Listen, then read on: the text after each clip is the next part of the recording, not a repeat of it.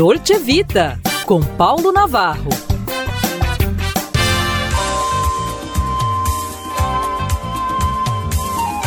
Olá, amigos, em Pauta Vida Nova. Tudo de bom, né?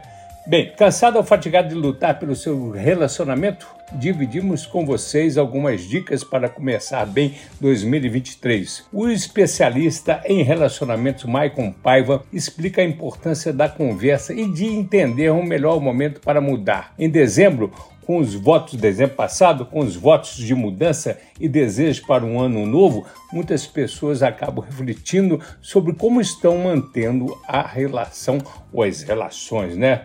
Vidas partidas, por conta de tudo isso, entre aspas, que está aí, da rotina, estresse ou até mesmo pela união de não fazer mais sentido, muitos casais, entre aspas, entra ano e sai ano, fecha, continuam empurrando suas relações com a barriga, evitando todas as feridas que talvez possam até melhorar o convívio.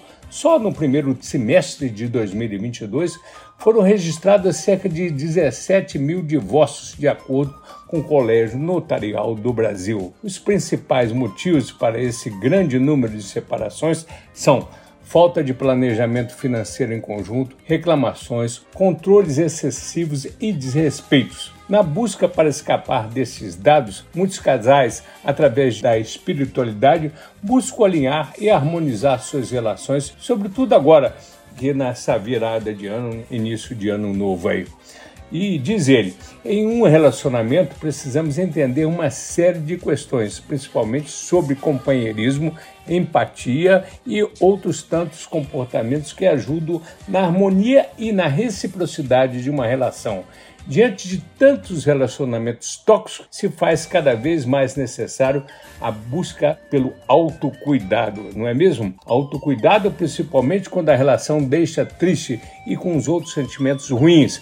A maioria dos casais que ajudam, mesmo sentindo amor um pelo outro, não consegue se reconectar afirma Maicon Paiva, nosso especialista em relacionamento e fundador da Casa de Apoio Espaço Recomeçar em São Paulo. É isso aí, gente. Orai e vigiai. É isso, um abraço. Bom ano novo de novo.